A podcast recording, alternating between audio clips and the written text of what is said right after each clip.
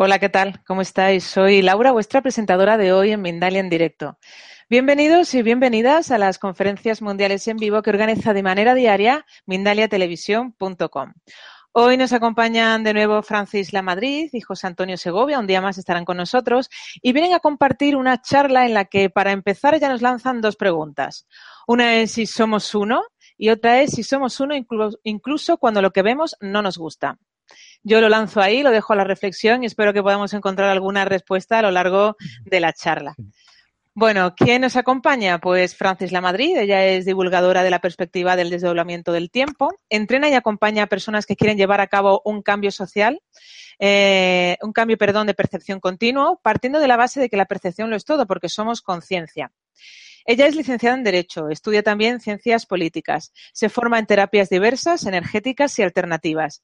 Se define como comunicadora, guía y entrenadora de una nueva lógica para transitar por la vida, facilitando una nueva perspectiva para percibir la realidad. Por otro lado, también está con nosotros y como siempre José Antonio Segovia. Él es diplomado en graduado social y licenciado en ciencias del trabajo. Ha desarrollado labores de inserción sociolaboral y siempre ha estado inmerso e interesado en el cambio social, cultural y político, así como en el cultivo de la interioridad personal y la espiritualidad. Tiene formación y experiencia en sistema consciente para la técnica del movimiento, antigimnasia, sanación energética y mindfulness. Antes de darle paso a nuestros invitados de hoy, quisiera recordaros, como siempre, que en mindaliatelevisión.com podéis ver de manera gratuita miles de conferencias, de charlas, de entrevistas o de reportajes sobre temas como, por ejemplo, la espiritualidad, la salud integrativa, el desarrollo de la conciencia, el desarrollo personal o el misterio. Continuamente estamos publicando vídeos sobre estas temáticas. Decirte también, por otro lado, que Mindalia Televisión es un medio más de Mindalia.com y Mindalia.com es la primera red social de ayuda a través del pensamiento positivo donde miles de personas están pidiendo ayuda o ayudando a otras personas con sus pensamientos positivos. Y ahora sí, le vamos a dar paso a Francis La Madrid y a José Antonio Segovia, a ver si nos pueden aclarar un poquito esto de si somos uno y si somos uno incluso cuando lo que vemos no nos gusta. Hola, ¿qué tal, Francis? Hola, hola Laura, ¿qué tal? Pues muy contenta, muy feliz de estar una noche más aquí en nuestra casita, que Mindalia Televisión la vemos un poco como como una prolongación ¿no? de, nuestra, de nuestro hogar. ¿Verdad, José Antonio? Sí, así es. ¿Qué tal? Buenas noches. Buenas noches, Laura. Buenas noches, Francis. Hola, hola. A todos nuestros telespectadores. Y seguramente que con la pregunta que hoy lanzamos vamos a tener aquí para para hilvanar y sacar, sacar lo que no están los escritos. ¿eh, Muy bien, pues bienvenidos a los dos y nada, recordaros como siempre a la gente que participa en el chat que ya pueden empezar a poner sus preguntas poniendo la palabra pregunta en mayúscula. Esto es importante para poder distinguirlo del resto de las conversaciones que se van generando en el chat. Luego el país desde donde nos están viendo y a continuación ya la pregunta en cuestión que finalmente le vamos a hacer a nuestros invitados de hoy. Y nada, ya podéis empezar, os cedo la palabra y nos disponemos a escucharos. Bueno, pues muchas gracias, Laura. Y bueno, pues buenas noches. Y efectivamente, el tema de hoy, eh, ¿somos uno? ¿Eh? Una pregunta que nos podemos hacer. ¿Nos sentimos uno? Y muy importante, ¿nos sentimos en unidad cuando lo que hay ahí fuera, ¿eh? en eso que llamamos realidad, no nos gusta?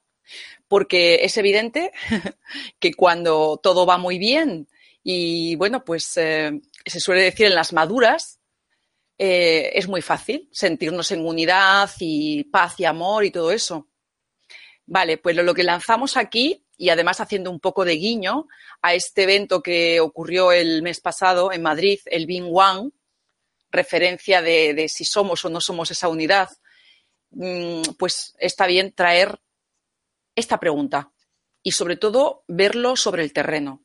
Mirar incluso nuestra propia vida y ver si efectivamente las personas que estamos transitando en este paradigma en este mundo de la conciencia somos uno cuando entra en nuestra vida un conflicto, cuando hay algunos, algún problema fuerte dentro de nuestras relaciones, sean de pareja, familiares, etc.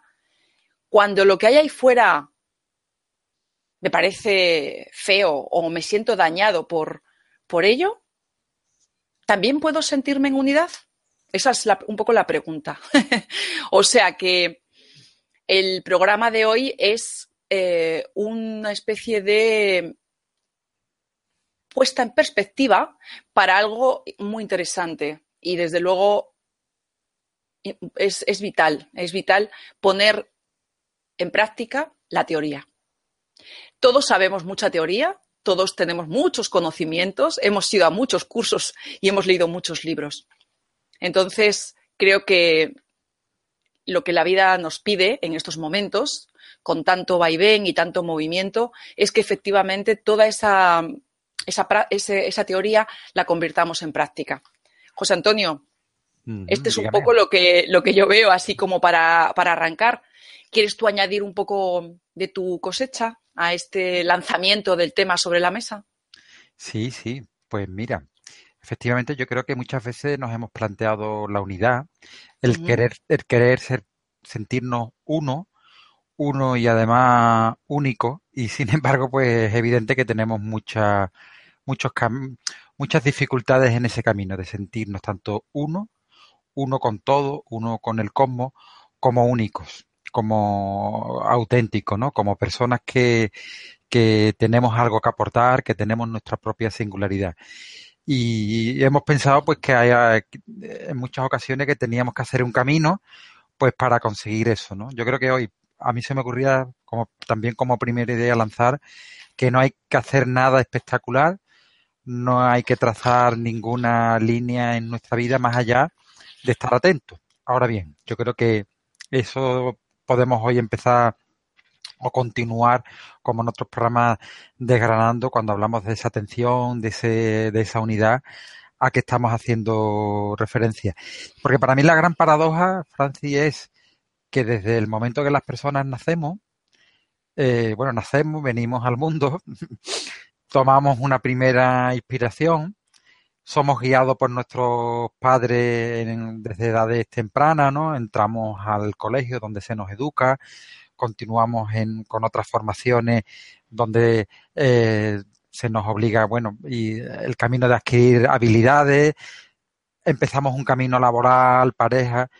Quiero decir que somos, somos unidad, pero la paradoja es que, que lo vivimos en, en total polaridad muchas veces, porque claro, la vida nos enfrenta muchas veces a situaciones en las que queremos coger el pulso, en las que no, estamos de acuerdo, que no nos gustan, pero sin embargo, eh, es, el camino de unidad está ahí, está ahí, no, no está fuera de esas situaciones de conflicto que estamos viviendo. ¿no? A mí estos dos matices, como punto de arranque, pues yo los pongo así encima de la mesa y ahora pues los iremos desgranando. ¿Te parece? Sí, sí. Y especialmente toma mucha intensidad ese reto, el de verdaderamente poder sentirte en unidad, cuando transitamos, José, por un conflicto con otro. Con, lo, con alguien de ahí fuera, da igual que sea nuestra novia, nuestro, o sea, quiere decir nuestro, nuestra pareja, un hermano con el que tenemos diferencias, la vecina, mm, un compañero de trabajo, y bueno, que hace cosas, que esas cosas que hace eh, desde nuestra perspectiva, nuestra identidad, lo tomamos como algo que nos está dañando o nos sentimos ofendidos y efectivamente entra en juego ese conocido que tenemos, el ego, la programación base que tenemos y que, y que forma parte de nosotros. Y no pasa nada, porque, vuelvo a decir, no hay que asesinar al ego. No, ya hemos quedado en otro programa que no hace falta asesinar a esa parte de nuestra que está ahí para dar juego, pero que si le damos eh, identidad, si validamos lo que dice el ego, pues entonces la unidad no es posible. la unidad no es posible porque el ego siempre ve algo que va mal. Siempre ve separación o ve motivos para separarse o tiene razones para decir esto no me gusta eh, o para intentar sacar ventaja, compararse o competir con otros, etcétera, etcétera. Todos, si podemos, si, miramos con, con honestidad en nuestra vida, en nuestro día a día, sabemos de qué se trata. Hemos transitado por esas sensaciones a, cualquier día. Yo este, estos días pasados, que no tengo ningún problema en hablar de ello, he visto como una programación eh, que, es, vieja, conocida, vamos a decir, se manifestó. quiero incluso, incluso mm, comentar que unos amigos que yo tengo en Chile, personas de conciencia, pues también estos días he visto cómo efectivamente las personas que estamos eh, también en el crecimiento, etcétera, pues eh, llega un momento en donde lo que ocurre en este, en el día a día, se, te lleva, te llega, te hace separarte del otro o te hace entrar en, en, darle vida, darle juego al conflicto. Eso es sumamente, sumamente frecuente. Estaréis de acuerdo conmigo que, por tanto, parece ser que pasar de la teoría a la práctica nos trae algún problemilla. ¿Eh? Nos trae algún problemilla, José Antonio. Luego, si quieres, comentamos un poco lo que pasó en, el Bing One, ¿sí? Pero que fundamentalmente nos quedamos todos muy, muy contentos y muy anchos diciendo que somos uno. Pero luego, sobre el terreno, ahí patinamos con, facilidad. ¿eh? diciendo que yo tengo estas razones y, argument, y argumentamos, etcétera, etcétera, y lo que hacemos es separarnos. Sí. Yo creo que, que una de las tentaciones que tenemos cuando hablamos de unidad, ¿no? Es el, pensar que tenemos que, cambiar la realidad, que cambiar nuestra realidad, porque pensamos que no fluimos y que tenemos que hacer un esfuerzo por fluir, ¿no? Y precisamente cualquier esfuerzo que hagamos en este sentido de unidad, lo que va a hacer es fragmentar todavía más esa unidad que somos, ¿no? Entonces, para mí una de las claves, y es algo que puedo aportar ¿no? a nivel personal, es cuando yo pienso que tengo que cambiar mi realidad para que eh, la unidad aparezca en mi vida, ¿no? Y es al revés, ¿no? Con el tiempo me he, me he ido dando cuenta que es al revés, que de lo que se trata es de saber leer la realidad correctamente. Es decir, cómo se lee la realidad desde mi punto de vista correctamente. Se trata de estar atento de saber que cualquier conflicto, como tú bien has anunciado, es información y es información que habla de nosotros, porque somos nosotros los que percibimos. Si nosotros creemos que lo de fuera nos puede manipular, somos nosotros los que le estamos dando razones, motivo y fuerza a lo de fuera para que nos manipule. Es decir, somos nosotros en todo momento los que interpretamos con nuestros códigos, con nuestros paradigmas, con nuestras conductas, los que percibimos la realidad y los que, los que nos separamos de la realidad, porque la realidad es la que es, siempre está informando, es nuestra interpretación de ella la que hace que nos separemos. Fíjate que cuando a mí se me despertó pues esta idea de, unidad, de, de, espiritualidad, de sentirme bien, de estar conectado con otras realidades que intuía que existían, pero que yo decía, ¿esto cómo lo trabajo? ¿no? Entonces yo percibía, de alguna manera, que tenía que hacer ese, ese esfuerzo, ¿no? Tenía que hacer como que lo que estaba viviendo yo era una ilusión y que lo importante era lo otro. Sin embargo, con el tiempo me he dado cuenta que es al revés, ¿no? Que la ilusión es no creer que somos uno. Es decir, todo obstáculo que pongamos encima, en medio, es la ilusión no es al revés. la, ilusión nosotros mismos la vamos generando y la ilusión es la de sentirnos separados, no, no la de sentirnos unidos, ¿no? Es un cambio de, perspectiva. Es que tiene razón. Claro, desde mi punto de vista total. Sin embargo, vivimos en la ilusión de estar separados, pero es una ilusión, insisto, que generamos nosotros con nuestras interpretaciones y con nuestra idea de lo que significa la unidad, la felicidad y el bienestar, porque empleamos muchos términos, ¿no? Unidad, felicidad, el bienestar. Vamos a convenir hoy que de alguna manera todos tienen una raíz en común, porque de lo que se trata es de sentirte bien, de sentirte que fluyes con la vida, que eres uno con la vida, que la vida pasa y tú pasas en eso que está, que está pasando, ¿no? Sino, y no, no te sientes ajeno, ¿no? No te sientes ajeno a los acontecimientos que están pasando, ¿no? Eso es para mí una clave interesante de dónde situamos la ilusión y de cómo nosotros alimentamos muchas veces esa ilusión, ¿no? Y yo te voy a hacer una pregunta un poco malilla. Y cuéntame, cuando estabas en aquel comienzo de sentir, empezar a sentir esa posibilidad de unidad, ¿qué tal veías a los de la ideología de enfrente?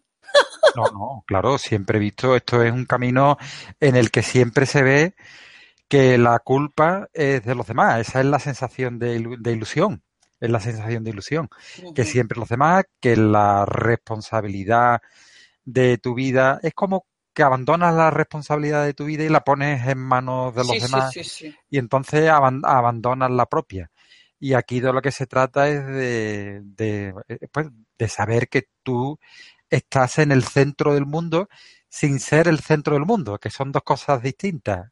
Yo siempre hablo en términos de paradoja, pero porque yo creo que nos define muy bien. Esto es una idea que tenemos y de alguna manera la contraria pero la contrario sumando es, somos el centro del mundo, pero sin ser el centro del mundo. Y muchas veces en la vida decimos, somos el centro del mundo, pero no somos, no, no, esto es sumando, es una eh, por eso decía lo de la, la, polaridad, esta es la, en la que vivimos, ¿no? Que queremos que las cosas sean de una manera y las cosas no son de una manera, las cosas son de muchas maneras.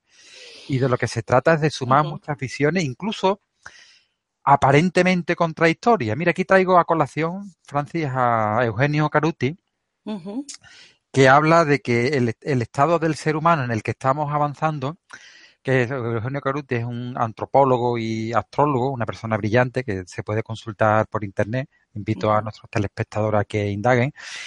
Él habla de que la, humanidad o la persona va a ir avanzando en la medida que, que seamos capaces de, sonar, de sostener contradicciones en nuestra cabeza sostener contradicciones mirándolas, no, no sino mirándolas, porque es verdad que la variedad de matices de la vida y todos tenemos razón. Simplemente depende del punto de vista con el que miremos. ¿Qué quiere decir con esto? Y con Eugenio Caruti, que se trata de integrar todos los puntos de vista porque no son contradictorios, son complementarios. Lo que pasa es que nuestra ilusión, Francia, es hacer las cosas contradictorias y ahí al hacer las cosas contradictorias nos fracturamos nos fraccionamos y evidentemente aparece algo que hemos hablado otras veces, también la enfermedad, ¿no? Claro, sí, sí, sí. Bueno, eh, has mencionado a Caruti, que a mí me gusta muchísimo. Eh, a veces me pongo alguna de sus vídeos y bueno, pues es que es un hombre que emana mucha coherencia, mucha sabiduría y que también, pues eso, mm, os animamos a que veáis, leáis su libro, Inteligencia Planetaria, o, o mismo cualquiera de sus vídeos en YouTube y vais a ver que él se refiere mucho al vínculo, él habla de la inteligencia vincular. ¿eh? Entonces, esa, esa inteligencia vincular que todo lo une, nosotros aquí siempre hablamos de que todo está interrelacionado, de que hay una, digamos, una especie de tejido súper sutil, que es lo viviente, y desde ahí es desde donde tenemos que, que de alguna manera caminar sabiendo que estamos en esa gran interrelación y que no podemos disimular. Fijaros lo que os digo, eh, antes decíamos, el gran reto es pasar todo lo que sabemos, en teoría, a la práctica. Y para pasarlo a la práctica no hay manera de disimular. No hay forma de, poner buena cara cuando en realidad la intención es otra. Porque todo está diseñado de tal forma que eh, para que el avance, para que la transmutación, el despertar, la expansión de la conciencia, llámalo como quieras, eh, sea real. Y entonces, mm, que tu vibración, que nuestra información, la que estamos efectivamente, la que hay en nosotros, sea coherente. Sea coherente con la, eh, con la información del universo, con la, información real. Vamos a decirlo así. Y ahí, José, fíjate, voy a, mencionar que el otro día hablábamos de ello, lo de la geometría sagrada. Todo este, este gran diseño se basa en unos preciosas figuras eh, geométricas ya veis, eh, me imagino que muchos de vosotros visto las, los fractales, em, todas las, eh, bueno, pues las espirales, todo, eh, la flor de la vida, todo es geometría sagrada. Entonces, la plantilla original es perfecta, es pura coherencia. Esa información original la tenemos todos ahí en potencia. Y lo que ocurre es que, bueno, pues en esta evolución que hemos tenido, a ver si esto lo transmito bien, porque quiero decir, yo dentro de mí tengo muy claro cómo es, pero luego hay que, hay que poner esto que es abstracto en palabras para que todos mm, nos entendamos o, o que me entendáis, ¿no? Entonces, esa información que somos todos está un poquito movida, un poco distorsionada por toda esta evolución que hemos tenido que para eh, evolucionar y adaptarnos, pues hemos eh, tenido miedo a no poder sobrevivir. Nos hemos sentido separados y hemos tenido miedo a que teníamos que protegernos de otros, de muchos animales, de otras personas, que teníamos que pisar cabezas, que, que trepar, que compararnos con otros. Toda esa evolución humana y basada en la separación, o sea, la ignorancia, el olvido de lo que somos, el miedo, ha traído distorsión y eso es que nos hemos alejado de la plantilla original. ¿eh? esa mm, coherencia, esa belleza, armonía de la plantilla de la geometría sagrada, que es lo real, ¿eh? pues en, nuestra, en nosotros está un poquito, ya digo, que movida. Y es eh, cuestión de simplemente ir permitiendo que se restablezca. ¿Y cómo se va a restablecer? Se va a restablecer cuando transitamos pues con honestidad, cuando nos convertimos en ese observador eh, que es el, que observa, es capaz de estar en, en, ese, en ese punto cero y haciendo entrega continua de la percepción. Ahí es donde estamos mutando. Y fijar lo que os digo, la expansión de la conciencia necesita que lo hagamos, que hagamos carne, que hagamos carne, biología, en nuestro cuerpo de toda esa, esa nueva información que llega a nosotros. Es muy importante. Me parece fundamental hablar de eso porque además uno de los temas ahora mismo mm, de moda es la epigenética. La epigenética habla de que gracias a Dios Mm, tenemos unos genes, una información ahí como, digamos, codificada, pero como, digo, eh, la buena noticia es de que eso no nos, tiene por qué determinar 100%. Es una información que está ahí disponible en cada uno de los seres humanos, pero podemos trascenderla. Podemos eh, eh, evitar el tener que seguir el mismo programa que mi padre, mi madre o mi abuela. ¿De qué manera? Claro, con conciencia no validando lo de siempre, como hemos dicho aquí muchas veces, esa información que viene del pasado, que es separación, que es miedo, y entonces cuando me pongo disponible a otras posibilidades y entrego la percepción y me siento uno, me siento una con todo, voy a decir una porque el otro día me decían que también dijera una en femenino. Bueno, da igual, si somos seres multidimensionales, encarnados en hombre o mujer, pero en realidad ¿eso qué importancia tiene? Si un hombre o una mujer, ¿eh? pues tenemos todos nuestra parte de energía masculina femenina. José, ¿no te parece? Sí, bueno, mire, yo a mí me gusta lo de una, yo no tengo ninguna dificultad en decir me siento una porque soy persona y la palabra persona es femenina. Y, tiene mucho jing además. Claro, y además el origen de la vida tiene mucho que ver con lo femenino. Claro. Es decir, lo que pasa es que hemos hecho una clasificación de las cosas que nos llevan a extremos y, usamos el lenguaje que debe de servir, para entendernos y para comprendernos, pues muchas veces para lo contrario, ¿no? Para separarnos, para distinguirnos y es otra de las ilusiones que vivimos. Mira, Francis, quería hacer una pequeña confesión, ¿no? Que viene al hilo de lo que estamos hablando. Uno de los grandes tortazos que yo me he llevado cuando he empezado a descubrir, ¿no? A darme cuenta de las ilusiones que había en mi vida, ¿no? Es la gran separación que yo mismo he hecho entre teoría y práctica, sobre todo en este tema de evolución, de desarrollo personal, de camino espiritual. Eh, yo tenía claro, de alguna manera, dónde quería llegar, una meta, qué cosas fallaban en mi vida. Yo tenía un marco teórico clarísimo del que había bebido de muchísimas fuentes, de libros, de experiencias, bueno, de frustraciones personales internas, un camino un camino que para mí era teórico y era cosas que yo tenía que hacer. Entonces, esas cosas que yo tenía que hacer como que las tenía que poner en práctica, ¿no? Claro, y el, gran tortazo que yo me di cuenta cuando me, me, me percibí que había hecho de mi vida un modelo, por un lado teórico, y por otro lado la aplicación de ese modelo teórico, yo digo, esto es una ilusión, esto no es real, ¿no? Y fue ese darme cuenta, fue como volver a mí, ¿no? Y decir, este modelo teórico no es verdad, lo único verdad es la vida, lo que va aconteciendo en cada momento. Y ahí es como que descubres que el ser humano tiene una, una profundidad o una hondura, o si tú quieres llamarlo también una ternura, ¿no? Para, para que emplear palabras para llegar a, más personas, ¿no? A cada una le llegará de una manera. Y en esa profundidad yo me di cuenta de, de que había esa unidad y esa autenticidad, ¿no? Que voy, eh, unidad y esa autenticidad de la que vengo hablando y de alguna manera todos esos parámetros teóricos y prácticos se caen. Entonces hay una aceptación de la vida distinta, porque lo que no te gusta te das cuenta que hay un modelo que lo está sosteniendo y que lo que no te gusta pues habla también de ti. Está hablando de ti, pues de, de, lo, de cómo has jerarquizado tu vida, de qué aspectos le has dado más mm. importancia, qué aspectos has renegado, qué aspectos no quieres ver. Y me llama la atención porque cuando algo no me gusta, Francis, opto por mirarlo, por mirarlo. Porque si no lo miro, eh, es como un bloqueo que se produce y además lo que no me gusta se me va a reproducir constantemente, constantemente.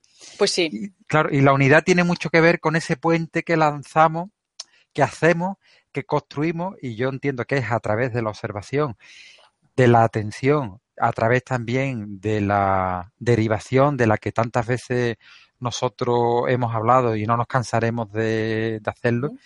Y, son puentes que, que hacen referencia a nuestra unidad, porque es un camino bonito y en ese camino se van descartando las cosas solas.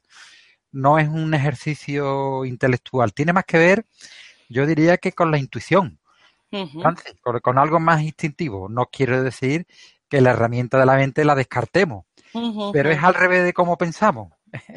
Eso está, eso es, mira, una vez que yo tenía ahora apuntado, efectivamente que no se me olvidase eso, de que el, asunto de la unidad, esa idea de unidad que siempre alumbra todos los caminos espirituales, es un gran enlatado. Es un gran enlatado, porque la mente la enlata. Y, y ahí yo tenía ahí apuntado, pero por pura también vivencia, cosas que son de tipo, ya digo, vivencial, de experiencia, ¿no? de que muchas veces eh, ciertos eh, conocimientos o ciertas cuestiones enseguida la mente dice, ah, ya lo sé. Sí, sí, bueno, uff, esto ya, ya lo sé. Incluso el tema de la derivación. Constantemente lo veo con personas. Ah, sí, ya sé, derivar. Derivar, pero luego te das cuenta que en absoluto no lo ha pillado. Entonces, lo que yo quería era poner la lupa de que esto que estamos diciendo y que la mente es muy ladina, ese programa ¿eh? al que estamos, yo digo la FM de la mente, que dice enseguida, eh, dice, ah, sí, sí, ya. O sea, ya sé lo que es, ya lo pillo, ya lo comprendo. Y en realidad no, en realidad no, porque lo que hace es eh, fabricar, pues eso, como si fuera un concepto más y no pasa de eso. Y por lo tanto, no lo hacemos propio. No hacemos propio ese, esa, ese, ese nuevo, digamos, dato o esa nueva información que llega a nosotros y que se trata de vivenciarlo, de hacerlo, de, que pase de lo teórico a lo práctico. Y ahí digo mm, que la mente nos juega muy, a menudo malas pasadas. Ah, la derivación, ah, ya sé lo que es, pero realmente por, yo como que llevo bastantes talleres ya hechos y, luego eh, interacción con otras personas, eh, no, no. Ah, la percepción. Parece que todos sabemos lo que es la percepción y lo que es percibir. No, no, realmente el, darte cuenta, lo que pide, ¿sabes qué es, José? Pide presencia. O sea, que estamos demasiado, efectivamente, mm, con la, con la facilidad de entrar en el, en el, tema de la intelectualización y, ah, vale, si eso ya lo sé. No, no, no, no. Se trata de que efectivamente lo hagamos propio. Y eso pide presencia, eso pide transitarlo, eso pide saborear, saborear esa situación y ya digo, y especialmente si es conflictiva, si tiene un sabor así como, como agrio, ver de qué manera y desde dónde lo transito. Y ojo, y este camino de conciencia del que hablamos, que es un, es un camino de honestidad y neutro, no se trata de hacerme la positiva, porque también esto es muy, muy vamos, muy New Age dentro de, del mundo espiritual. Es muy eh, típico el que la gente te diga, te diga ah, yo me esfuerzo mucho en, tener pensamiento positivo, y, pero si está bien. Lo que pasa es que cuando yo tengo un pensamiento o una emoción negativa, de lo que se trata es de vivirla, de no reprimirla, de no esconderla. Y efectivamente, de ser honesta conmigo misma y ver qué se me presenta en una situación, por ejemplo, un conflicto con una hermana o con una amiga o con, ¿eh? Ver si hay en ese, mm, eh, digamos, calor del conflicto, desde internamente, desde mi corazón, soy capaz de sentirme en unidad con esa persona que, con la que tengo, pues eso, el enfado o tengo el problema. Esa es la cuestión. A mí me parece que es un reto interesantísimo para pasarlo como a cámara lenta. Cuando tenemos un, problema con alguien en, nuestras relaciones, porque ya digo que ese es el, ejemplo paradigmático, es como saca, saca, eh, ralentiza, saca cámara lenta a ver cómo te sientes. Y vuelvo a decir, no sirve disimular, porque el universo, el diseño en el que estamos, esta Matrix, nos escucha, vamos. es decir, todo se siente. Se siente nuestra vibración, se siente cuando te baja una emoción, cuando efectivamente respiras más agitadamente, cuando entra un miedo en acción, cuando estás validando un pensamiento. Y ojo que los pensamientos no son inocuos. Los pensamientos crean realidades. ¿Vale? Entonces, aquí hay efectivamente mucha tela que cortar, pero no olvidéis una cosa, que de nada nos sirve ver muchos programas en Mindalia si luego en nuestra vida práctica no estamos aplicando esto. Este, ¿desde dónde transito yo este, este conflicto en mi vida? ¿Lo hago desde el miedo y la separación o lo hago desde el amor y la aceptación? José. Sí. Yo sé que tú lo haces desde la aceptación y el amor. Sí, sí, bueno, aquí nos ¿Eh? queda todavía muchísimo por, yo sé que sí. por recorrer, pero bueno, lo interesante del camino de unidad entiendo yo que es los destellos, ¿no? Empieza a haber destellos en el camino, se presenta en manera de, en forma de comprensiones, cuando vinculas acontecimientos que aparentemente no tienen nada que ver, y sí, tienen muchísimo que ver. Cuando empiezas a sentirte pequeño en este mundo, pero no menospreciado, que es distinto. ¿eh? Eres una pieza más del engranaje, de este engranaje, y entonces te vinculas, como tú bien decías al hablar del libro de Eugenio Caruti, eh, Inteligencia Planetaria, te vinculas de una manera, pero no solo con las personas, sino con todo lo que, con todo lo que eh, lo que transitas por la vida, porque todo tiene vida, las plantas tienen vida, los árboles tienen vida, por donde vas caminando tiene vida. Entonces, a esos destellos me estoy refiriendo y no lo hago desde un plano, desde un punto de vista místico, sino de un, sino que es algo muy real, que es algo muy vivencial y de lo que se trata es de estar, vivirlo desde esa neutralidad, ¿no? Intentando eh, recogerte si te ves que estás fuera, que tu energía está en fuga, que necesitas tus momentos de soledad, pues cultiva tus momentos de soledad, si esos son, son agradables, van a, beneficiarte, van a hacer que en la medida que tú estés más conectado contigo mismo, vas a estar más conectado con tu exterior. Y eso es una vivencia para mí que no tiene, que no tiene, que no tiene comparación, ¿no? Entonces, eh, es también que no violentemos los ritmos y los tiempos que cada uno tenemos, ¿no? No se trata de, imitar. En el camino de unidad, la gran noticia es que no hay imitación, no hay nada que imitar. Y es una gran noticia y a la vez un desastre para nosotros como humanidad, que estamos comparándonos, mirándonos constantemente con el rabillo del ojo, que queremos comparar situaciones de éxito. El éxito es la unidad y eso no se mide, no se mide, no hay estadística que mida la unidad, no hay un número que mida la unidad, no hay uno a 10, uno a 15, todo lo que hagamos en ese, en ese aspecto es como introducir más mente y más ilusión. Es algo que uno vive, que uno siente pues profundamente y de alguna manera es una invitación a, a vivir pues con, con más alegría, con más paz, con más serenidad es distintas maneras de hablar de, para mí, de, unidad. Y hay cositas pequeñas que se pueden hacer, no hay que hacer grandes cosas, desde los dos minutos de silencio que uno dedica en su casa, un ratito de meditación. Y además, mira, yo creo que tenemos una dinámica de vida, tanto en el trabajo como en la familia, donde cedemos a hacer muchas cosas que no nos gustan. La unidad tiene mucho de rebeldía en ese sentido también, de decir, hay cosas que no me gustan y voy a intentar hacer realmente lo que sí me gusta. Tiene algo de riesgo. Tiene algo de riesgo porque supone romper con muchos hábitos y con mucha monotonía. Quiero decir, la unidad es un camino también de, coherencia. De coherencia y es, y es valiente, ¿no? Pero tenemos eso o conformarnos y decir, no, estoy mal, pero voy a aguantar, voy. No. Sí, bueno, eso, así es, así, ese es el pelaje que tiene gran parte de la sociedad actual. Frustración, eh, desconfianza, eh, tonos grises, mediocridad. O sea, es eso, es aburrimiento, es como que peta, peta mi realidad, pero me aguanto porque es como, esto es lo que hay, es la frase del millón. Entonces, todo eso, la información importantísima que tanto hay que comunicar es que hay otras posibilidades. Y cuando hay gente que ya está disponible, aquí estamos, la avanzadilla, como digo yo, porque somos la avanzadilla, ¿eh? hay otras posibilidades. Y entonces, para la persona que ya tiene ese clic inicial, sí que va a poder eh, estar en su realidad de otra manera, con otra perspectiva, etcétera, etcétera. Quería, mm, José Antonio, hacer, eh, como he dicho antes, un guiño y traer a colación este tema del Bing One, ¿sí?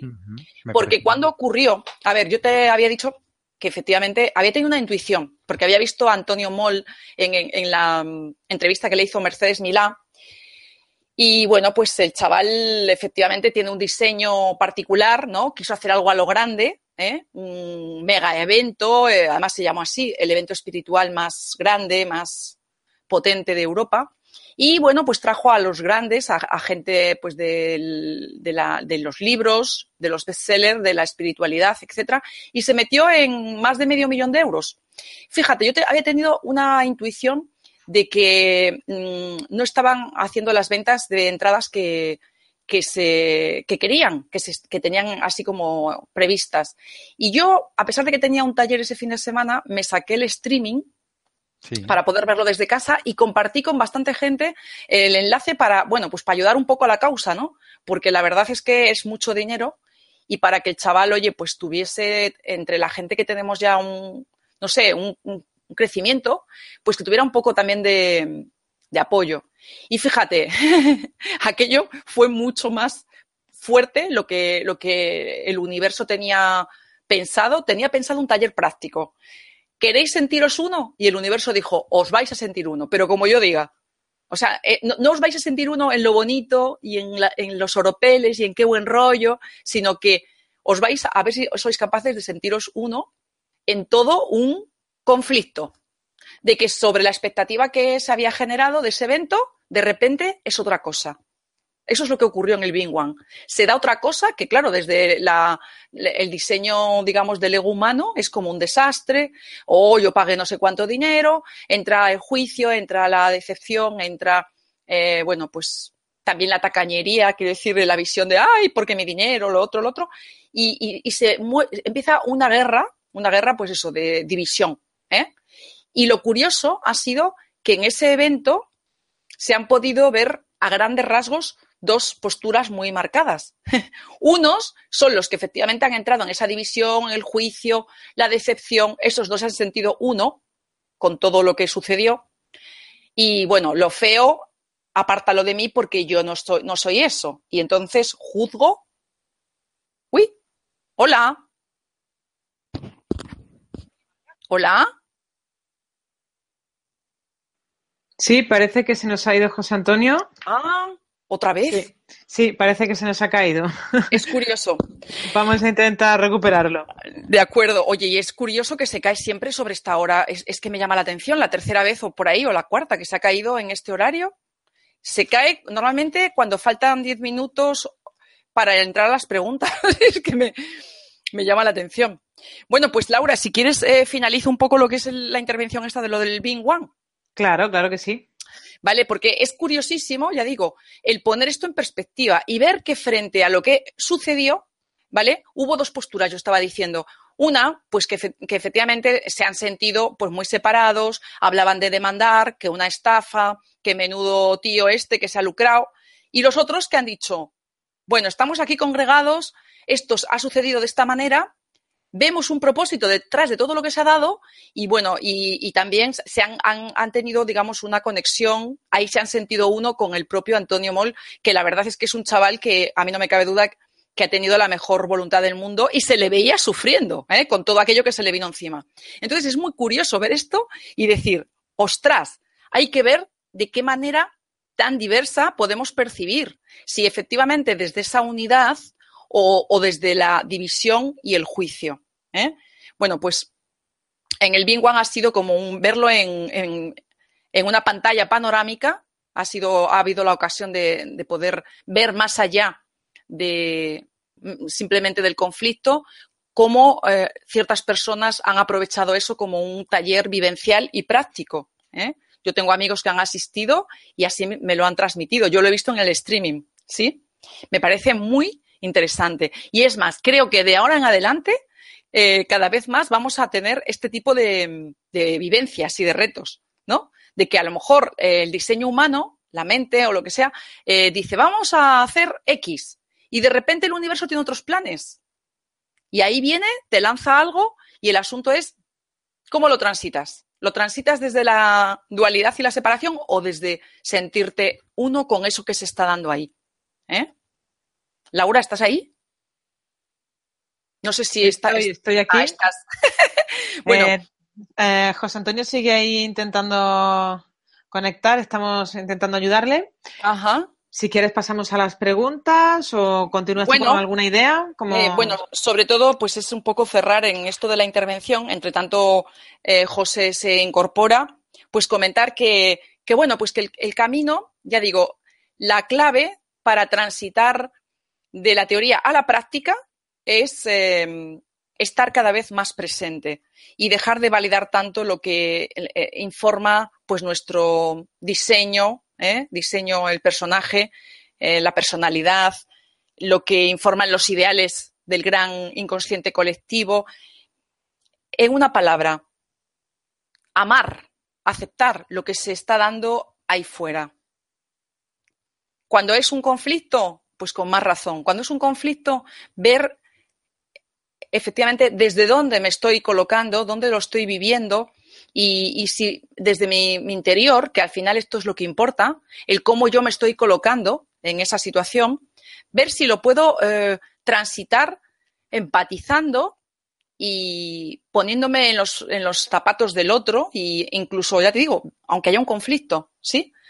Y de esa manera voy a enviar a ese mm, sistema de información todo intercomunicado en el que estamos ahí incrustados, voy a enviar una información coherente. De eso se trata.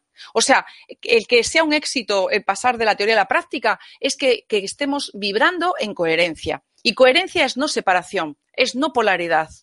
Eso es un poco a grandes rasgos de lo que se trata. Eh, aparentemente es muy bonito, igual que decir que somos uno, y luego la cuestión es transitarlo. Ahí es donde se ve verdaderamente pues el nivel de conciencia. Ahí se ve lo evolucionados que estamos o simplemente la conexión que tenemos con, el corazón, con nuestro corazón, con, la, con la vida, ni más ni menos. Eso es un poco así a grandes rasgos lo que quería decir. José Antonio, pues me gustaría también que él acabase la exposición. Lo que pasa que ha cogido la costumbre de irse por ahí de, a dar una vuelta. Cada noche se nos, se nos descuelga. bueno, pues entonces, ¿empezamos con las preguntas contigo? Sí, sí, sí, empezamos. Venga. Esperemos que José Antonio vuelva pronto. Esperemos que no, no se haya dado un chichón. Sí. Bueno, pero antes de pasarte a la primera pregunta, quisiera recordar, como siempre, que Mindalia es una ONG sin ánimo de lucro y que tiene dos objetivos fundamentales. Uno es difundir conocimiento humano y otro es impulsar la solidaridad planetaria por todos los medios. Ya sabéis que justo de este, debajo de este vídeo, en la descripción escrita, podéis encontrar más información sobre Mindalia y Mindalia Televisión. Para suscribirte a nuestro canal de YouTube, a informarte de nuestros directos o visualizar vídeos ya publicados, también para hacerte voluntario o voluntaria de Mindalia o para hacer una donación económica a la ONG Mindalia si es así como lo deseas. Y bueno, Francis, ahora sí que vamos a pasar ya a la primera pregunta. Nos dice Alejandra desde Uruguay. Teóricamente mm, también tengo las cosas claras, pero cuando observo las cosas que vivo, la información que me llega no sé analizarla o si lo que pienso es lo correcto. ¿Cómo podrías orientarme? Claro, Alejandra, eso nos pasa a todos que desde una vertiente teórica, pues todo parece muy, muy simple. Y luego, sin embargo, cuando estamos inmersos en algo que es gordo, con un conflicto, con algo que nos carga o algo que nos enfada mucho, nos preocupa, pues entonces ahí parece que perdemos un poco la ubicación, perdemos la orientación, ¿sí? Porque la mente, la mente quiere sacar conclusiones y de hecho saca conclusiones por doquier. Pero no olvides, Alejandra, que la mente es una programación. ¿sí? Eh, en muchas ocasiones te va a llevar, como te he dicho, a mm, conclusiones de separación. Ejemplo, tú tienes un problema grandísimo con una compañera de trabajo, uno que se me ocurre, y resulta que tienes un disgusto y tienes un, no sé, pues ella habla mal de ti o ha intentado que se te valore menos en el trabajo, etcétera. Entonces, en mitad de todo ese disgusto y esa carga emocional y todo, resulta que la mente va a decir qué mala persona y además tú que has sido con ella buena y la mente va a informar de todas esas razones para, ¿para qué? Para la separación, para justificar que la otra es la mala y que tú eres la buena. Entonces, eh, la propuesta es, cada vez que se da eso, es levantar el velo y ver más allá de ese juicio. O sea, esa persona a ti te está mostrando algo. Esto es un efecto reflejo, espejo. Esa persona te está mostrando algo. Incluso las relaciones estas de pareja, que a veces hay uno que maltrata al otro, también está mostrando algo. No, claro, desde el, diseño de cada uno parece que uno es el bueno y el otro es el malo. ¿eh? Uno es el verdugo, el otro la víctima. Entonces, ¿de qué manera puedes darte cuenta? Mira, estate atenta. Cada vez que te viene una información, un pensamiento que te lleva a la separación, eso es la FM de la mente. O sea, el inconsciente colectivo. Yo tengo un, truco y efectivamente, mm, cuando me entra un juicio, hacia alguien o hacia una situación, etcétera, eh, eh, ha llegado un momento que me, da, me doy cuenta muy rápido. Es como que se me enciende un piloto rojo y ya estoy sintiendo que efectivamente viene el programa de no unidad, separación. No me estoy sintiendo una con esa situación ni con esa persona y por tanto entra la mente argumentativa, y yo soy la buena y tengo mis razones y aquello que ocurre fuera está mal y a mí me está haciendo daño, etcétera, etcétera, etcétera. Si nos ponemos, fíjate, con el tema de las relaciones, que el siguiente programa que haremos será las relaciones como, como espejo, como reflejo, pues ahí hay, mm, o sea, muchas claves para integrar los conflictos como algo que efectivamente puede ser y que es positivo. ¿De acuerdo? Por lo tanto, eh, yo creo que esto puede ser una guía. El que te lleve una un cierto pensamiento a sentirte cada vez más separado o más convencido de tus razones y quitarle la razón a lo mejor al de fuera o al conflicto o a, o a la persona que lo está sosteniendo, pues eso es, evidentemente, separación. Es validar la polaridad, Alejandra. más o menos te puedo decir que yo lo manejo de esa manera. Espero que te sirva. Un besito. Bien, pues continuamos. Dice Jessie desde México. ¿El despertar de las personas lo sienten los demás? ¿Y cómo lo perciben los que no han despertado? Mm, pues eh, claro que lo perciben los demás, Jessie. Eh, los demás te leen. Todos nos leemos. Es muy importante esta pregunta. Te felicito porque, porque es una pregunta interesantísima. Nos leemos siempre dormidos o ya más despiertos. El inconsciente, nuestro, es muy rápido, veloz y lee información, pero así, flash, con un chasquido. Entonces, cuando tú tienes una vibración, una información en ti, yo hablo así, una información más coherente, eso es una información más de unidad, claro que te leen los demás, por supuesto. Y es más, tu campo electromagnético, que es el corazón, el corazón emite ese campo, eh, cuando hay esa coherencia, te leen todos. Y yo digo en los talleres, lo digo a menudo, eh, vas a notar que brillas más, vas a, notar que tienes como una mayor eh, en ti certeza, alegría, confianza. Y eso los demás lo, lo, beben, lo leen, lo absorben, todo. por lo tanto, no, no, dudéis que efectivamente los demás lo notan si están dormidos, como decimos en esta forma de hablar, porque somos lo mismo, ¿eh? Dormidos y despiertos es una forma de hablar, pero son diferentes niveles de, conciencia, pero no vamos a dividir tampoco. El que se supone que no ha tenido ese clic y le llamamos, bueno, un poquito dormido, también lo va a notar. También lo va a notar y se va a sentir más atraído por, por ti, porque hay algo en ti que le llama la atención y hay algo que le, pues eso, le atrae. Yo digo también con mucha broma que esto es, despierta el magnetismo. Entonces te vuelves más seductor o más seductora. también lo digo con mucho humor en, los, en las conferencias. ¿Quieres ser más bella? Pues mejor que una liposucción o una crema carísima, que bueno, que está bien una buena crema, pero es envía información coherente a, tu cuerpo, a tus células, a tu entorno y, todo va a brillar, tú vas a brillar. Por lo tanto, no hay duda. Si somos esa, esa, geometría sagrada cada vez que somos, que forma parte de nosotros, cada vez más coherente, ¿eh? con menos distorsión, lo nota todo bicho viviente. O sea, hasta las plantas de tu casa. Jessie, muy buena pregunta, ¿vale? Un besito. Bueno, pues esto no lo ha preguntado nadie directamente, pero aquí hay un debate en el chat abierto sobre el ego. Unos dicen que el ego empuja, otros que el ego se puede acallar, otros que el ego puede educarse, otros que destruye, otros que construye. No sé si tú puedes aportar tu, opinión sobre el, el tema del ego, mira que hablamos aquí un, programa entero acerca de si el ego eh, aliado, enemigo o aliado. No hay duda de que eh, podemos hacer que esa programación, esa, esa mm, programación con la que venimos pueda ser un aliado para nuestra, para generar conciencia. Entonces, ¿el ego empuja? Claro que empuja. ¿El ego juzga? ¿El ego te hace sufrir? El ego es el que te hace sufrir. ¿El ego, eh, qué más cosas decían, Laura? Si puede educarse, si destruye o construye. A ver, el ego, si, lo, si validamos lo que dice el ego, destruye vidas. Contesto, mira, paso a paso. Si yo valido lo que informa mi ego de una manera constante, me destruyo mi vida porque eh, mi vida va a ser totalmente basada en la separación y validando pues eso, mi personaje y mi programa, pues muy posiblemente llegue a ser una persona que me aísle o que tenga un gran arrogante o que sea totalmente materialista o vete tú a saber, que me importe un rábano cualquier otra cosa que no sea mi, mi persona, etcétera. El ego llevado a su máximo exponente, pues efectivamente destruye. El ego, cuando lo domestico, voy a decir esa palabra, cuando yo domestico al, ego, a mi ego, que es lo que yo estoy en eso, ¿eh? Porque no, he decidí que no lo voy a asesinar. Yo me estoy haciendo amiga de, mi ego, estoy conociéndole cada vez más, eh, estoy, digamos, hecho una alianza y lo estoy integrando. Integrar el ego en el ser es un puente. Además, lo hemos explicado aquí también. El, plano 4, que es el, plano del alma, y que, bueno, pues nuestro diseño, ¿eh? nuestro diseño está a nivel de ese plano, puede ser un puente para hacer consciente lo inconsciente, como diría Jung. ¿eh?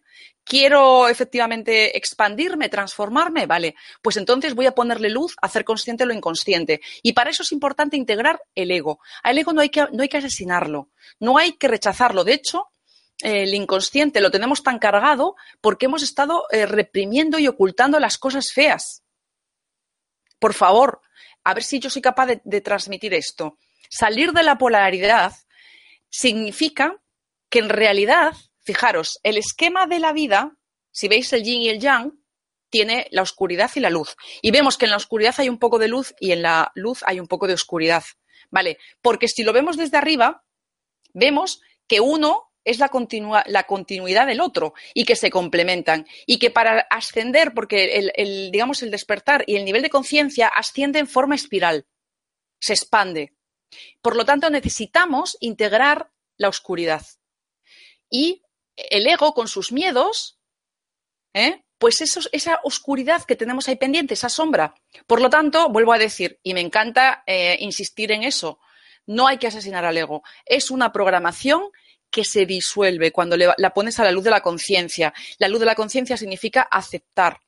Aceptar lo que hay aquí, en mí, en mi vida, en mis emociones, o, un, sentimiento que de repente se me despierta. No resistirme, aceptarlo y derivar. ¿Vale? Por lo tanto, una gran pregunta también, excelente, y, no, simplemente se trata de abrazarlo, domesticar a ese, a ese, a ese niño, a veces un poco caprichoso y egoístón y, criticón, que es el ego. es un niño un poco consentido y que, y que tiene un complejo. El complejo que tiene es ser el único y efectivamente se hace falta pisar a los demás, ¿vale? Entonces hay que ver a, a, ese ego como, como eso, simplemente, y vamos a irlo poquito a poco domesticando e integrando. Y se va a disolver, se va a hacer una unidad real con el ser. ¿Vale? Espero que os sirva. Bueno, pues seguimos. Dice Maite desde España. Hablabas antes, Francis, de que la información del universo es la, es la información real. Eh, pienso que toda realidad es subjetiva, ¿no? Que toda realidad es subjetiva. Bueno, vamos a ver. Ah, subjetiva, vale, vale, subjetiva, bien, claro que sí. Eh, bueno, vamos a decir que, vamos a ver, cada persona absorbe la realidad desde sus filtros, desde su percepción. Por lo tanto, eso no hay duda, Maite, que cada, cada ser humano está interpretando desde esos filtros o esas, es, eh, su realidad es totalmente, está determinada por su nivel de conciencia o su nivel de percepción. ¿De acuerdo? Cuando yo hablo de lo real, muchas veces me estoy refiriendo, o básicamente en general me refiero, lo real es lo que está más allá del virtual. es decir, la trama, el diseño eh, original de todo esto. Si pongo el ejemplo eh, del conflicto, ¿vale? Pues lo voy a decir de la siguiente forma. Cuando tengo un conflicto muy feo con la, chica de la oficina que me ha traicionado, que me ha hecho no sé qué, vale, desde lo lineal, desde lo virtual, parece que hay una persona que es muy mala y yo soy muy buena y hay esa separación y que cómo es la vida, ¿no? Vale, eso es lo que hemos estado viendo en tanto sueño, tanto estar dormidos. Cuando veo más allá, veo lo real, veo la trama. La trama es cómo está todo entretejido con un propósito. ¿Qué es un propósito? Yo hago el acróstico este, game. O sea, game, G-A-M-E, es genera autoconocimiento mientras existes. Vale, eso es lo real.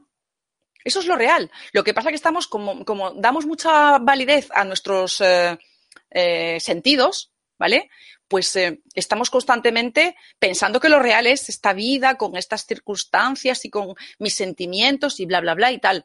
Y bueno, pues desde mi humanidad, desde mi ser humano, bueno, pues sí, lo vive de esa manera, pero digo totalmente subjetivo. Entonces, si hablamos de real con mayúsculas, hablamos de una dimensión que nos es bastante a veces poco accesible. Nos es accesible por medio de esas conexiones con la fuente y con las intuiciones y con estar en ese punto cero. Entonces, pero eso es lo real. Y ahí es donde está la causa de lo que en nuestra realidad virtual vemos como efecto. Esto es muy importante, ¿eh? Maite, muy importante. Otra pregunta también interesante. Yo pongo el ejemplo también que me gusta mucho. Me levanto con los pelos así de la cama, tengo los pelos alborotados, voy al baño, miro en el espejo y veo que, uff, qué pelos. Y a nadie se le ocurre ir a peinar al espejo. ¿A que no? Nos, que, nos vamos a peinar nosotros en nuestro pelo. Pues es lo mismo. Cuando tenemos una realidad totalmente conflictiva o cargada, etcétera, etcétera, eh, de lo que se trata en este momento de la evolución humana es que el ser humano se dé cuenta de que eso que ve ahí fuera como realidad es un efecto. ¿Y dónde está la causa? Dentro. Dentro, en el mundo interior, en el inconsciente, en el trabajito que tengo pendiente. Bueno, si eso ya se empieza a correr la voz, que es de lo que se trata, para eso estamos aquí, ¿vale? Esto es la bomba. Oiga, pero déjese usted de pelear con la realidad, que la realidad es un efecto. Trabaje dentro. Hay un dicho muy chulo que dice, es así como una espiral y dice, la salida del laberinto es hacia adentro, ¿vale? Por lo tanto, es fundamental. Esto a mí me parece que, por supuesto, lo real es eso, esa dimensión, esa trama que está ahí con todo el propósito. Y Maite, sí, la realidad es subjetiva, la vivimos así, desde nuestros filtros, nuestros sentidos, nuestras creencias. ¿Vale? Pero estamos haciendo cada día una nueva versión, más amplia, más convergente y más de conciencia. Un besito. Bueno, pues seguimos. Ahí estamos intentando con José Antonio que se incorpore, a ver si lo podemos conseguir antes de que termine. Sí, José, ánimo. seguimos con Janina de Venezuela. ¿Cómo sentirme en unidad desde la situación crítica que vivo en mi país? Ya lo sé. Ay, yo tengo también amigos eh, venezolanos pues mira, un gran reto. Esto es como cuando te, toca una, yo qué sé, pues una relación también de pareja que también sea pues con maltrato o lo que sea. ¿Cómo puedo sentirme en unidad cuando mi pareja me maltrata o mi padre o lo que sea? Bueno, con mucha conciencia. O sea, y entrando cada vez más en, presencia, en, en pararte. Hablamos del silencio, ¿no? De sentir y de tener conciencia de que lo que está ocurriendo allí, como en otros sitios, pero desde luego, pues en, en Venezuela lo podemos ver, es una manifestación clara del, del, del, gran inconsciente colectivo. Ahí tenemos muchas cuentas que pagar. Quiero decir que de las que hacernos cargo. Entonces, por eso se manifiestan tantas eh, alteraciones, conflictos, terrorismo, actos de terrorismo, violencia. ¿Sabéis por qué? Porque ese tema lo tenemos que, tenemos que ser mmm, solventes. ¿Sabéis lo que es solvente? Tengo para pagar la cuenta. Vale, la cuenta se paga con conciencia. O sea, no queda otra, otra vuelta. O eso o peta. O sea, quiere decir que la otra opción es no futuro. Eh, por lo tanto, ¿cómo transitar una situación de violencia como es la de Venezuela? Con este mapa. Con este mapa. Porque si vas a entrar en la dualidad y en el juicio, y en ver todo, eh, todo eso de la ideología, del maduro, del otro, del otro, que sí, que es, un garrulo el maduro y el otro. Sí, todo lo que tú quieras. Un acomplejado, un... las ideologías han sido una herramienta, ¿vale? De máxima distorsión. Pensábamos que las ideologías nos iban a llevar a algún tipo de solución y es que no. Las ideologías no valen para eso. Han sido para evolucionar en lo que no es. En eso, para eso han servido. Entonces, vuelvo a decir, la respuesta clarísimamente. ¿Cómo puedo eh, integrar esa situación de violencia y de inseguridad o de estado así tan conflictivo por el camino de la conciencia? ¿De qué manera? Ahí es una cuestión muy personal de trabajar en ti y en tu percepción para que toda esa gran lucha o ese gran daño, ese sufrimiento con el que tú puedas ver a tu pueblo así o a tu sociedad dividida, etcétera, eh, no lo valides? ¿Ocurre? ¿Está ahí? Sí. Pero sabemos que responde a un propósito mayor. Y entonces, cuando efectivamente empezamos a dejar eh, esa posibilidad y nos empezamos a, mm, pues eso, a derivar, a no darle tanta fuerza al drama, ¿sí? Aunque sí, ya lo sé, que desde la perspectiva humana es un drama, sí, sí, sí. Eh, pero efectivamente es un trabajo súper en conciencia y dentro de ti. Comprendiendo, a mí me gusta mucho esa frase de Cartol que dice que en este mundo, claro, desde la perspectiva humana parece que es un drama, ya digo, pero nada se pierde. Viene un cáncer fulminante, se lleva a un amigo tuyo y de repente dices, bueno, desde la dimensión humana, jolín, estaba y de repente, pero es que hay que ver un poquito más allá. Y ahí, claro, ya digo que ahí ya son diferentes perspectivas y nada se pierde. La energía ni se crea ni se destruye, solo se transforma. Por lo tanto, este es un trabajo súper artesanal, delicado, de cambio de percepción instante a instante. La única salida de toda esa carga y ese conflicto, esa dualidad, es la conciencia. Y la, la conciencia es, es efectivamente un encaje de bolillos de ser trabajado día a día, instante a instante. ¿Sí? es hermoso, es muy fascinante, pero nadie dijo que iba a ser fácil. Eso es verdad. Yo os animo de todas maneras a, a profundizar en, en, ello. Es como un entrenamiento. Yo a la gente que, que ya está y que pasa por mis cursos, etcétera, yo siempre digo, hay que luego meterte en harina, profundizar. Y profundizar es un paso hoy, otro paso mañana, etcétera, etcétera. ¿Vale? Así que mucho ánimo. Mucho ánimo porque es lo que nos toca ahora mismo, ¿eh? Nos toca pagar la factura, las facturas de todo eso pendiente que hay en la cuenta del inconsciente colectivo. Un besito y mucha fuerza, ¿eh?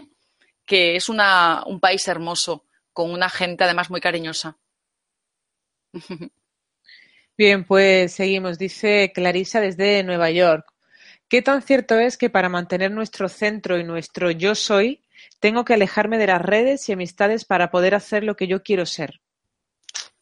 Clarisa, a ver, eso es una interpretación. Y yo creo que, o sea, vale, si, si, tú sientes en coherencia interna que tú lo necesitas, ok, fantástico. Yo la verdad es que procuro estar en mi centro, aunque interactúe en las redes sociales. Para mí no es un problema. ¿eh? Si interactúo en las redes sociales o me ocupo del teléfono y ocupo de, mucha actividad, sí, siempre busco luego los momentos de silencio o meditación o, o de estar conmigo, ¿no? Por lo tanto, Eso es una creencia. ¿Que a ti te sirve y para ti es coherente? No me meto, ¿vale? Pero que para muchas otras personas no va a ser necesario esa huida de las redes sociales. Por lo tanto, es, es algo que hay que vivirlo, ¿sabéis lo que hay que vivirlo? Muy, muy en autorreferencia. Autorreferencia es escuchando a mi ser, escuchando realmente a mi interior. Si a mí me lo pide la vida, pues hazlo, ok. Pero no, esto es como el que se vuelve vegano. Oye, no os parezca mal a los veganos, ¿eh? Pero que parece que para ser espiritual solamente tienes que, que puedes ser vegano. Es otra creencia más. Ahora vienen los veganos y me sacuden, que ya me ha pasado con, en algún caso. Quiero decir, es una elección. Y para, para, para la, las personas que deciden comer de una determinada manera, pues es perfecto, está muy bien para quien lo quiera así, pero quien quiera seguir comiendo con a lo mejor otra normalidad o con otra pauta, tampoco pasa nada. Somos creadores. Somos creadores. Entonces proyectamos y creamos nuestra realidad en base a las creencias que damos por buenas. Fijaros lo importante que es esto. Es que es un poder muy grande, es un poder enorme. Somos creadores de realidad. Os podéis ver, de verdad, queridos y queridas hermanos, hermanas, como si fuéramos una cámara emitiendo, lanzando realidad ahí fuera. ¿Y cómo lo hacemos? Por medio de los filtros que tenemos. ¿Y cuáles son esos filtros? Tus creencias, las que validas, tu forma de pensar, tu forma de sentir. Todo lo que es tu nivel de percepción, eso es lo que está permitiendo que en tu vida se dé un, una cierta realidad. Por lo tanto, Clarisa, escúchate, si para ti, en tu coherencia, sientes que tienes que alejarte, pues, de, no sé, del ruido, de mm, las redes sociales, ok, pero no es una regla general. No es necesario eh, irte a la India para vivir, eh, digamos, un, una experiencia espiritual. No es necesario que dejes de comer carne para ser espiritual y no es necesario que te pases el día meditando para ser espiritual. Ser espiritual y estar en tu centro, lo que te pide es presencia, honestidad y una decisión constante de, hacer consciente, volver luz lo, lo, oscuro, lo inconsciente. Nada más. Así que mm, adelante, ¿vale? Y escúchate y busca tu coherencia siempre. Esa es la, la clave. Un besito, Clarisa. Bueno, pues seguimos. Dice Yolanda desde España. ¿Qué pasa cuando es un hijo que el que tiene un conflicto? Cuando alguien le hace algún feo o sientes que no es bien aceptado por algunos. Es difícil ver la unidad desde esta posición, ¿no crees? Bueno, es lo mismo que cuando te, el feo te lo hacen a ti. Solamente que los que somos padres o madres eh, nos duele que le hagan algo de eso a nuestro bebé, a nuestro hijo, a nuestra hija. Duele mucho y bueno, pues, pero porque lo vemos como una prolongación nuestra. O sea, las madres y los padres vemos a los hijos como una prolongación nuestra, no olvidéis eso. Por tanto, sufrimos mucho con, por ellos es tan, nos mete tanto en la, en la polaridad y en la separación el que ese daño o ese feo mm, se lo hagan a ellos como nos lo hagan a nosotros. Al final, ¿sabéis qué? El camino a la distorsión es darle mmm, fuerza, darle identidad a ese feo o a ese conflicto. Entonces sí que juzgo al otro, me dejo llevar por la ira, me separo, entro en la condena, emito una energía, una frecuencia que va a bajar, ¿eh? porque las emociones que me van a llegar van a ser de baja vibración. Y sabéis que os digo que vamos a traer situaciones de más baja vibración. Es así. Cuando nos dejamos llevar por la venganza, por el mal rollo, por... no hay manera de disimular con respecto al universo. Esto es lo que os tengo que, bueno, a ver, yo siempre hablo mucho desde mi propia experiencia. ¿eh? Lo digo con mucha certeza porque para mí es así. ¿eh? Lo tengo muy experimentado y lo tengo, lo siento en esa certeza que me gusta transmitir. Entonces, ojo con eso. Y da igual que tú te sientas dañado, que sea a tu hijo el que están dañando. Si yo doy, eh, si me identifico con ese, esa, digamos, ese maltrato, pues ya estoy juzgando al otro, estoy entrando en, en, esa distorsión, la separación y la polaridad. Y es precisamente el gran reto en este momento que tenemos la humanidad. Salir de ese juego virtual donde todos estamos unos contra otros, eh, porque estamos en diferentes ideologías, en diferentes intereses, en diferentes no sé qué, y unos contra otros desde esa visión dormida y lineal. Por lo tanto, pues me encantará que te atrevas a levantar el velo y ver más allá de ese conflicto que a lo mejor vive tu hijo, ¿qué te dice la realidad? Porque te vuelvo a decir, las relaciones, incluso las que son más eh, odiosas o más dañinas, son un reflejo, son un espejo. Lo haremos en el siguiente programa, os invito a todos, hablaremos de eso. Las relaciones son un espejo. Ojo con las relaciones que nos parecen tan feas, a ver qué nos están reflejando. ¿De acuerdo? Bueno, un besito y, ánimo, ¿de acuerdo? Vamos a evitar proyectar tanto, porque proyectamos, es una proyección. ¿eh? Cuando juzgamos así tan mal esas situaciones de conflicto, estamos haciendo una proyección de nuestro inconsciente, ¿vale? Pero bueno, también hace falta tener valentía y honestidad para empezar a darnos cuenta de que todo está en nosotros. Esto es una, una gran conquista. bueno, pues eso, besitos. Bueno, eh, Francis, suelo comentarle, comentarte a ti y a, todos los que están con nosotros que José Antonio no se va a poder incorporar. Hay una ah. avería en Sevilla en, la red y van a tardar horas en solucionarlo. Bueno, estoy alucinada de las. Es que es curiosísimo. Además, es que los últimos tres programas creo que han sido a la misma hora casi, porque yo lo estaba viendo. Me parece tremendamente, no sé, curioso. Sí, por lo menos llamativo sí que es, sí. Llamativo. Bueno, pues nada, me ha pedido que, le disculpe ante todos vosotros y ya está. Lo volveremos a ver la semana que viene. Continuamos entonces nosotras. Muy bien. Ole, ole. Pues dice Lucy desde Guatemala. Cuando dependemos, cuando dependemos de un jefe tenemos que y tenemos que validar situaciones contrarias a nuestra o a nuestros ideales, ¿cómo se puede superar ese trance? A ver, Lucy, no hay que validar las situaciones que a lo mejor son contrarias a, nuestros ideales, bueno, a nuestra coherencia. Lo que pasa es que muchas veces la vida nos pide que ser pragmáticos. Nos pide que una situación que a lo mejor no nos gusta demasiado, pero es como, vale, ahora mismo, aquí, ahora, esto está, lo tengo que aceptar, ¿sí? Em, por lo tanto, se trata de transitar por lo que es, por lo que tengo delante. Lo que pasa que, Lucy, esto es muy importante. Si eso me lleva a mucha distorsión y a una gran incoherencia, eh, un ser despierto y que conoce su poder creador no se queda ahí. No puedes mantenerte alienada o alienado en un trabajo o con un jefe que te hace sentir, pues eso, fuera de tu centro o que te hace sentir, eh, quiero decir, a ver, lo digo desde mi, yo tomaría una decisión al respecto. ¿eh? ¿Por qué? Bueno, pues porque es la diferencia entre eh, atreverte a crear tu vida o mantenerte en un trabajo que a lo mejor te intoxica por miedo, ¿ok? Por lo tanto, está en tus manos que efectivamente lo que haya que transitarse aquí ahora y que no me gusta, pues bueno, pues lo, lo llevo adelante y procuro hacerlo desde mi centro, en esa derivación, en esa observación de lo que me mueve pero no quiere decir que yo valide el que eso sea real y que me tenga que de alguna forma conformar con ello. O sea, imagínate un jefe explotador que me maltrata, que me paga mal, etcétera. Yo eso a lo mejor pues puedo estar ahí un mes o dos porque me hace falta para pagar la hipoteca o lo que fuera, pero tomo una decisión al respecto para en un momento dado marcharme. ¿Por qué? Pues porque lo contrario sería una gran incoherencia para mí, ¿eh?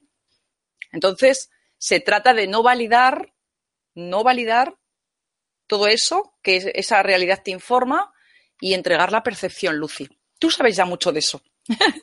entregar la percepción y dejar que sea corregida. Y sobre todo aquí en el plano físico, bueno, pues tomar decisiones para vivir de la forma más coherente posible. Ya no es el tiempo de estar chupando rueda, de estar eh, alienados de nuestro ser, de estar en, mediocridad o, o, en, una frustración constante. No, el despertar de la conciencia lo que nos lleva es a vivir con otra plenitud y con otro propósito de vida. ¿Vale? Espero que te sirva. Lucy. Guapa. Bien, pues seguimos con Ana desde México. ¿Cómo descubrir qué es lo que me informa cada situación que me genera conflicto, ya sea con otras personas o situaciones que vivo? Ana, vamos a ver. Cuando tienes un conflicto con otras personas, ¿qué es lo que te informa? Te informas sobre todo ¿qué? Tu mental. Tus pensamientos te informan rápidamente con un conflicto. párate un poquito a pensar. De repente te incomodas, te vienen pensamientos de, ay, fíjate qué mal rollo, o esta persona qué mal, cómo es, qué mal se porta. Vienen una pila de, una cantidad de pensamientos que son de división, son de dualidad, son de identificarme con, ay, yo soy la víctima, me están dañando, ese tipo de cosas que ocurren en los conflictos, ¿no? Entonces, lo primero es esos pensamientos que son de dualidad no de unidad, sino de dualidad. Y si yo valido esos pensamientos, como antes decía Lucy, se trata de no validar. Cuando no valido, quiere decir que no les doy fuerza, no me los creo. Yo me he hecho muy buena en eso, en no validar pensamientos. ¿Por qué? Porque sé que es una FM, es como una radio que viene con el mismo rollo siempre. Si no los valido, eso mm, puedo transitar por el conflicto sin tanta carga emocional. Pero si yo me me los creo 100% y valido esos pensamientos de dualidad y de miedo, pues lo que ocurre es que tengo una gran carga emocional. Mis emociones se atrapan y los eh, pensamientos, digamos, negativos y de miedo hacen que tengamos una gran sobrecarga emocional. Eso es como vas a identificar un conflicto vivido de una forma, eh, digamos, no alineada. No alineada es que estoy, sigo validando la dualidad. Tú obsérvalo, ¿eh? no solamente tú, sino el resto de personas que me están escuchando, vais a ver que siempre es lo mismo. Los pensamientos de separación y de miedo vienen, yo los, los, creo, me separo, estoy en ese mal rollo, porque así es como puedes decir, y entonces mis emociones, ¿cómo son? Pues son también de miedo, y son de baja vibración, y son negativas, y esa, esa energía queda atrapada en mi cuerpo. Ese es el origen cuando esto se, mantiene mucho tiempo, es el origen de las dolencias físicas, de la enfermedad y de otras cuestiones de desequilibrios, ¿vale? Por lo tanto, obsérvalo. ¿Cómo te informa el conflicto? De esa manera. Pensamientos negativos, validar o no validar, no validar mejor. y si, si, validas esos pensamientos de separación, emociones negativas también. Uf. O sea que no, eso sabemos que nos pone mucho más, nos estropea más, nos aleja de nuestro centro y nos deja, pues eso, en muy malas condiciones. Espero que te oriente esto. Un besito. Bueno, pues seguimos. Dice Sonia desde Argentina. Si vemos discusiones y enojo entre dos personas que amamos, ¿cómo y qué estamos proyectando? ¿Cómo podemos ayudarles? Hmm. Bueno, vamos a ver, eh, si hay una discusión entre dos personas que, efectivamente queremos, amamos a una persona y a la otra y les vemos en pleno conflicto, bueno, pues eso también para mí tiene una implicación. ¿eh? Ahí hay algo para que ellos, eh, digamos, viva. Obsérvalo. Es decir, ¿qué me pone a mí, qué me hace sentir, qué vivo yo en esa situación? Estate, digamos, en cámara lenta, observando, porque, ¿sabéis qué? Es constante esa pregunta de, ay, ¿qué tengo que aprender? ¿O qué es lo que voy a crecer cuando haga esto de la derivación? A ver, toda la información eh, que, viene a nosotros, esa información que viene del futuro, que es, es intuitiva, es abstracta. Por lo tanto, vienen como comprensiones. Todo se refiere a, que de repente tienes una nueva comprensión frente a una situación. Si eh, tienes en tu vida diaria, ¿no? Un conflicto de dos seres que tú quieres y que te hacen sufrir, se trata de que transites esas emociones que te produce esa situación. ¿Qué fricción te genera? Es lo mismo que si el conflicto fuera contigo. En realidad tú estás también sufriendo. Por lo tanto, de todo lo que se trata es de que esas situaciones de conflicto son maestras. O sea, que da igual que se peleen entre ellos o que haya uno que se pelea contigo. ¿Tú eso cómo lo vives? Vale, pues ese combustible es, son tus emociones. Lo que tú tienes ahí en ti, lo estás viviendo, emociones, sentimientos, pensamientos, es el combustible para generar conciencia. Y da lo mismo que el conflicto sea entre dos personas que tú quieres y que te hacen sentir mal verlos así, o que sea tú, o sea, con tu persona con otra que efectivamente está en conflicto. ¿Y qué proyección es la que estás haciendo? Es que ahí tienes que estar tú en, observación. Tienes que ver qué se te mueve, qué te llega, porque cuando tú además estás eh, derivando todas esas percepciones, muchas veces te vienen claridades, te llegan destellos. de repente tienes comprensiones que no te habías ni imaginado, ¿vale? Y eso se trata de un camino muy a recorrer en, muy particular, muy, a recorrer muy en, con discernimiento propio, escuchándote a ti mismo, ¿vale? No tenemos un diccionario, una enciclopedia para decirte ante cada conflicto qué proyección estás haciendo, ¿vale? Es algo que cada uno tiene que mm, descodificar, decodificar en el aquí y en el ahora, viviéndolo y derivando. Así que mm, las generalizaciones no existen en el mundo de la conciencia, no, no sirven, ¿eh? No, no valen. No podemos hacer una, generalización que siempre sea 100% que nos, que nos sirva siempre. No. Vas a llegar a tener información en ti de una manera mm, particular para ti. Vas a poder darte cuenta y descubrirlo por ti misma. Espero que te sirva, de verdad. Un besito. Bueno, pues seguimos con Andrea, que dice algún tip para poder hallar la misión de vida, cómo conectar con el todo para descubrir eso, algunas señales, algo que pueda ayudarnos. Bueno, vamos a ver, Andrea, la misión de vida eh, o el propósito es que lo vemos como, ay, a ver qué cosa tan maravillosa y tan especial y tan grande y tan brillante es la que he venido yo a hacer a esta tierra. Y esta tierra a lo mejor has venido a ser un ejemplo de madre eh, coraje y una madre amorosa a pesar de vivir, pues yo qué sé, una vida dura o de haber tenido que luchar mucho en tu relación de pareja o con tus hijos, etcétera. Puede ser esa una misión de vida en la que si despiertas, de lo que se trata es, a pesar de todas esas situaciones, generar conciencia. La misión, yo digo siempre que es muy interesante estar pendiente de qué dones y talentos tienes. Si tú estás, eh, te conoces, te observas, vas a poder darte cuenta de qué dones o talentos son los que te definen. Bueno, pues esos dones y talentos son los que de alguna manera eh, te guían, te dirigen hacia cumplir esa misión de vida. Y la misión de vida tiene mucho que ver con el propósito. Hablamos mucho de propósito y propósito es esa forma de vida auténtica y coherente que es cuando yo decido, tomo decisiones y avanzo en mi vida no desde los marcadores de supervivencia, protección, del miedo, sino cuando yo tomo decisiones desde el amor y mi, y mi propio sentir. Ahí entonces estoy en mi misión y estoy en mi propósito. ¿De acuerdo? Por lo tanto, vamos a dejar tanto la idea de que la misión es como así como una cosa, hola. Hola, buenas noches. Se ha incorporado José Antonio. Bueno, bueno, escucha.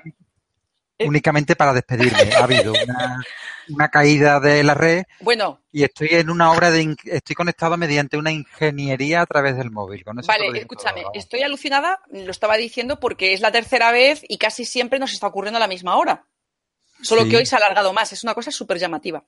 Sí, sí. Ha sido generalizado, ¿eh? generalizado, bueno, ya, ya, pero, pero es curiosísimo. Mm. Y que todos los jueves nos dé esto, es una cosa muy curiosa que ya lo comentaremos.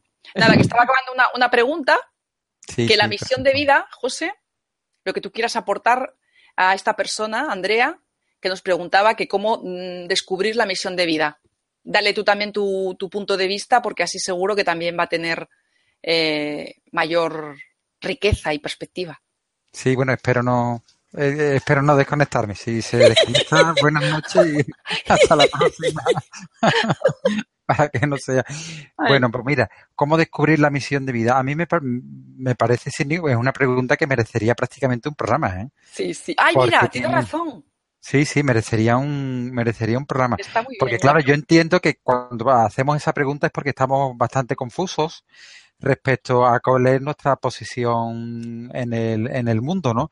Sobre qué debemos de hacer. Y a mí eso me invita a quitar muchísimo, muchísimas ramas que probablemente haya encima y que no nos permita ver pues la amplitud de, nuestra vida y cómo podemos desarrollarla, ¿no? yo creo que es eso.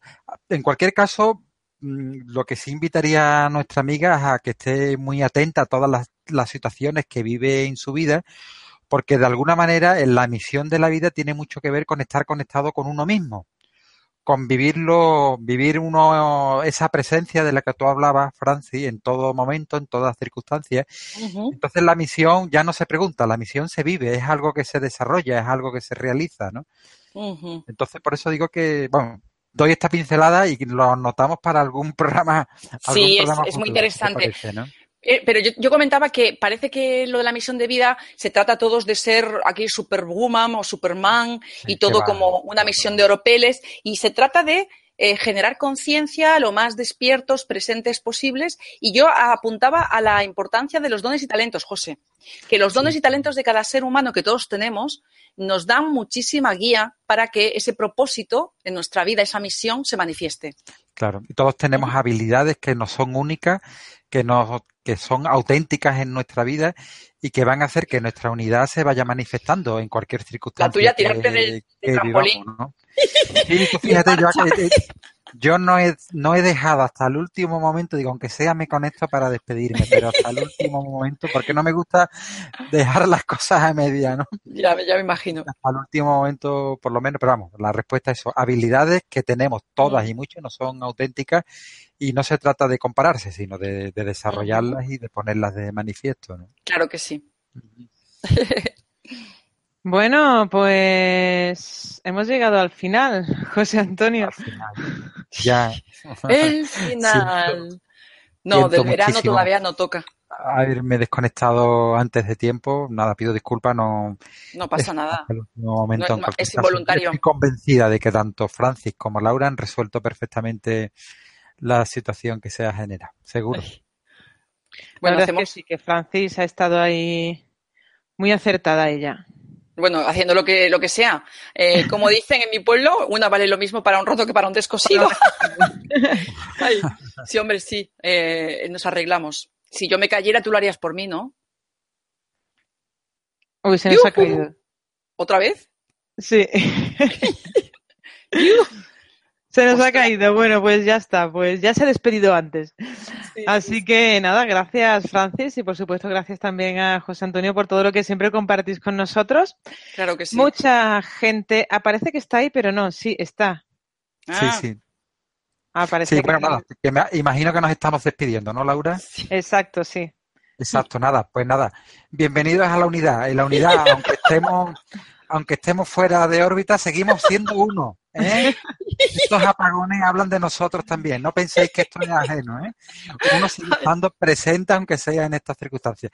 Así que nada, buenas noches y muchísimas gracias por la pregunta que ya veré luego en diferido.